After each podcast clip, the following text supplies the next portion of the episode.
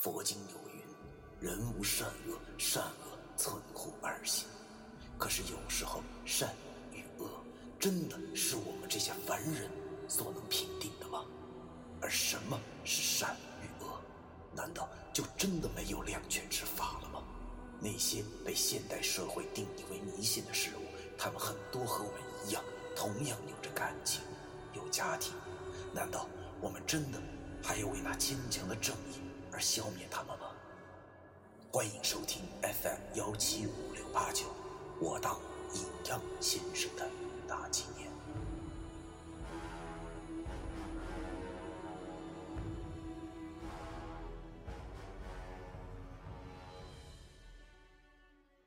第一百五十四章，猴头菇。这顿饭其实吃的挺压抑的，我不知道为什么那些中年人和文叔搭话，但是这两个老神棍竟然都爱理不理的。林叔我不知道，但是文叔绝对不正常，因为这老家伙向来都是为朋友可以两肋插刀，为了客户可以插自己朋友两刀的主。今天怎么这么反常？一定有原因。所以我虽然挺饿的，但也没怎么吃东西。郑阿姨很热情，她的性格就好像她的容貌一般的热情。我想郑阿姨年轻的时候一定是个美人坯子吧。她见老易狼吞虎咽的吃着，见我就有些抹不开，便夹起了一块肉放到我碗里，和我说：“来，孩子，吃点，这是狍子肉。”狍子肉。如果不是旁边的甄阿姨不住的为我和老易俩夹菜，我俩还真没注意到这硬硬的、有点土腥味的瘦肉，竟然是狍子肉。等会儿啊，貌似那东西好像是保护动物吧？其实这应该是我长这么大吃过最奢侈的一顿饭了，真的。甄阿姨给我夹菜，夹一个就告诉我这是什么：八狍子大腿、飞龙汤、沙鸡炖口蘑菇。红焖红肉，不知道跟什么炖的。我尝了一块，好像肉，又有点不像。问了一下甄阿姨，她告诉我这是用猴头菇炖的。没出息的我竟然有一丝感动，这也太感人了。我心中暗道：“哎呀，生活在大山里真好，这些东西完全可以自给自足，而且天高皇帝远，管你吃的是什么呀。”都说猴头、燕窝、鲨鱼翅这几样最补。记得以前逛超市的时候，曾经在架子上见过，标价五十块半斤，还是人工养殖的。当时我就想，谁缺心眼花这钱吃蘑菇？不可否认，当时的我确实有点小市民心理，买不起的就说不好。真没想到，今天在这大山中的老屋子里。野生的猴头竟然多的可以和红焖肉一起炖，不夸张的说，这一桌饭简直顶我三个月的工资了。饭后，甄阿姨告诉我们，这后山的山名啊叫啄木岗，上头有很多这种野生的东西，什么猴头啊、灵芝啊，什么大都有。所以这附近的村民都吃腻了，由于离城市比较远，也就懒得。采摘去卖，我他妈都听愣了。一定要上山采个够本带回哈尔滨，转手就能卖上好几个月的饭钱。而且我想起了家中的奶奶，老太太活了这么大岁数，我还没孝敬过她呢。都说灵芝这玩意儿对老年人身体好，我一定得弄点回去寄给我奶奶，让她老人家也补补。饭后，甄家的媳妇们撤走碗碟，上了茶水。我拍了拍那撑得溜圆的小肚子，心里挺佩服自己的，在悄无声息的情况下，竟然也能搓了个肚圆老易也比我好不到哪儿去，这个没长进的家伙撑得个一劲打嗝，气得旁边的林叔脸都绿了。这悲剧的老易，哎呀，两个老者和两个神棍唠了会儿，聊的竟是以前的琐事没什么营养。不一会儿，那老者好像有些困了。便由人扶回房休息了。这时，刚才饭桌上说话的中年男子来到了温叔和林叔的面前，示意他俩屋里聊。他俩点了点头，便起身跟那个男子往一个小屋里走去。我和老一见自己的老板都起身了，我俩也不好坐着呀，就也跟着上了前去。把门关上后，那中年男子请我们坐下，然后便开口对这俩神棍说：“哎，文哥、林哥，其实这次请你们来，也是万不得已呀。而且老爷子还不知道这事儿，我知道你俩还恨我们哥几个，但是由于事情啊。”实在是不对劲儿了，所以我们真的只能厚着脸皮求你俩了。那两个老神棍的表情都不怎么高兴。文叔没有开口，他默默的抽着烟。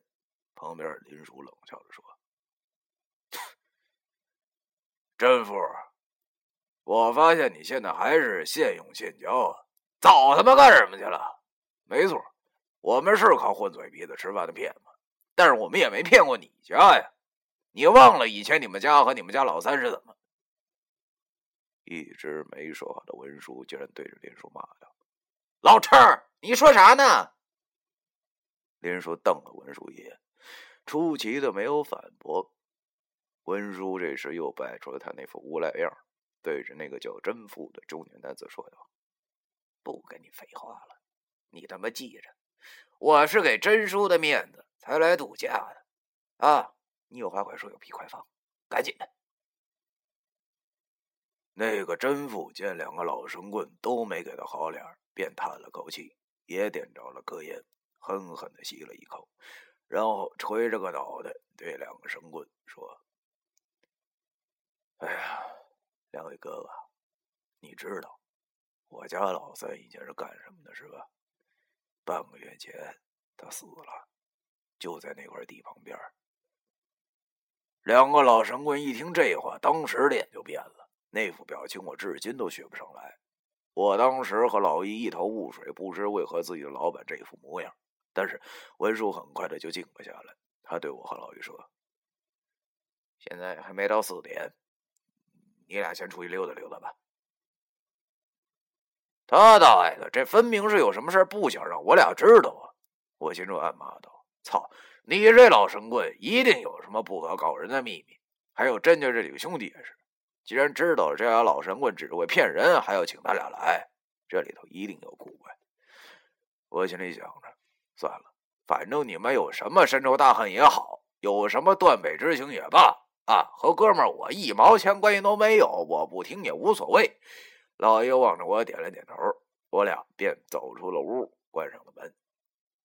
此时。我心中还没有忘记郑阿姨在饭桌上和我说的话，嘿嘿，什么野生的猴头和灵芝啊，发家致富和孝顺我奶奶，就他妈看这次了。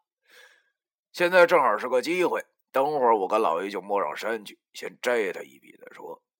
正好我俩走出了小屋，见到郑阿姨正坐在客厅的沙发上若有所思，好像在想着什么事儿。于是，我便走到她身前。他俩见我这么快就出来了，也没有想太多，就微笑的让我俩坐他旁边，问起我俩文叔和林叔平时的事情，每天都干啥，过得好不好。他竟然还挺在意文叔的，我便把文叔每天做的事儿都跟他说了。其实文叔每天也没啥事儿做，除了来了客人的时候动动嘴皮子外，天天就是欢乐斗地主。郑阿姨又问了我俩的事情，其实我和老姨对郑阿姨的印象真挺好的。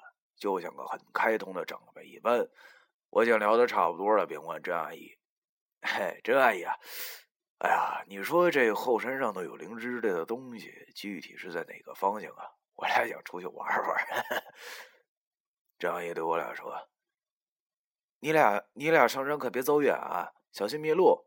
前阵子刚下过雨，从前面那片树林旁边有条小路，一直一直走，然后旁边就有些蘑菇了。”千万要沿着路走啊，你俩知道吗？要不然走丢了就麻烦了啊！我听完后心中大喜，也不多做干戈，起身对甄阿姨说了声谢谢后，就拉着老易往外走。老易还不知道是怎么回事呢。出了门后，我便把我的零花钱计划告诉了老易。老易和我一样，兜里也没啥值钱的东西，听我说那猴头到哈尔滨转手后能不少钱，他的心也动了。毕竟这民间科学家搞个什么新发明也是需要钱的。于是他一副跃跃欲试的对我说：“那咱快整吧，赶紧冲，Go Go！” 于是我们这猴头菇采摘二人组临时成立。我们回到屋子里，跟郑阿姨要了两个塑料袋，等会儿好摘蘑菇。然后出门和老易往那片树林钻去。哎呀，果然和郑阿姨说的一样啊！我俩看到了林子深处啊，有一条人踩出来的小路。于是，我和老易顺着那条小路上山走去。不得不说，我终于找着度假的感觉了。虽然不是夏天，但是俗话说得好啊。城市中一片绿叶，乡村却早已是一片青山。只不过美中不足的是，我和老爷都快走了半个小时了，也没见到路边有啥蘑菇之类的东西，这不由得让我俩有些丧气。老爷忽然有些内急，于是便钻进了旁边的草丛里开闸放水。蓝天习习，青山依依，所谓宜人。藏秀绿气，此情此景，不由得我诗性大发。美中不足的是，远处传来的涓涓流水声，那当然不是什么小溪，而是老易的尿声。我摇了摇头，这真是天苍苍，野茫茫，风吹草低见流氓。这个煞风景的货，操！正当我有些无奈的时候。老易一声尖叫传来，就跟踩着猫尾巴了似的。我慌忙向他那边走去，但是他自己却先窜出来了，手里好像攥着什么，兴高采烈拿给我看。他跑到我面前，伸手给我他手上的东西。他问我：“ 嘿，你看，你看，哎，我找着了，嘿，是这个吧？是这东西，应该就是猴头了吧？”我望了眼他手里的猴头后。顿时哭笑不得的说：“哎呀，赶快拿一边去！我真怀疑你没上过山，连狗尿他都不认识！我真服了他了。就算没见过狗尿他，也不能把他当猴头吧？那个天台看来又是呆病发。”老爷望了望手中的狗尿袋，丧气的说：“操，白忙活了！刚才我去尿尿的时候，看见树下长的。”没想到是狗尿的呀！我无语了，心中一阵偷笑。老易尿尿摘口苔藓，自家人不认自家人了。正当我俩准备往下走的时候，只听远处的草丛里发出了一阵异样的响动。我俩慌忙静了下来，心中有些紧张。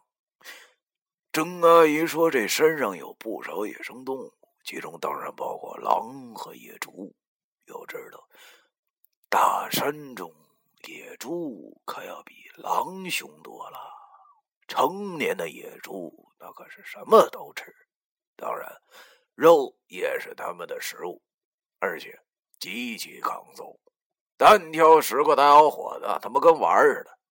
据说要捕猎野猪的方法只有一个，那就是下夹子，纯钢打造的夹子下上。人如果踩上去的话，立马把腿夹断的那种。要是野猪路过的话，却不会，因为他们的腿太硬，只是挣脱不开而已。可是，即使你看到了踩到的夹子后的野猪，也不能轻举妄动，因为他们实在是太猛了，必须要放上个十来天，让他最后饿死，才能真正的安全拖回家。我和老易咽了口口水，不会这么背吧？让我们两个遇到野猪或者狼之类的东西了吧？没一会儿，只见远处的草丛里伸出了个脑袋。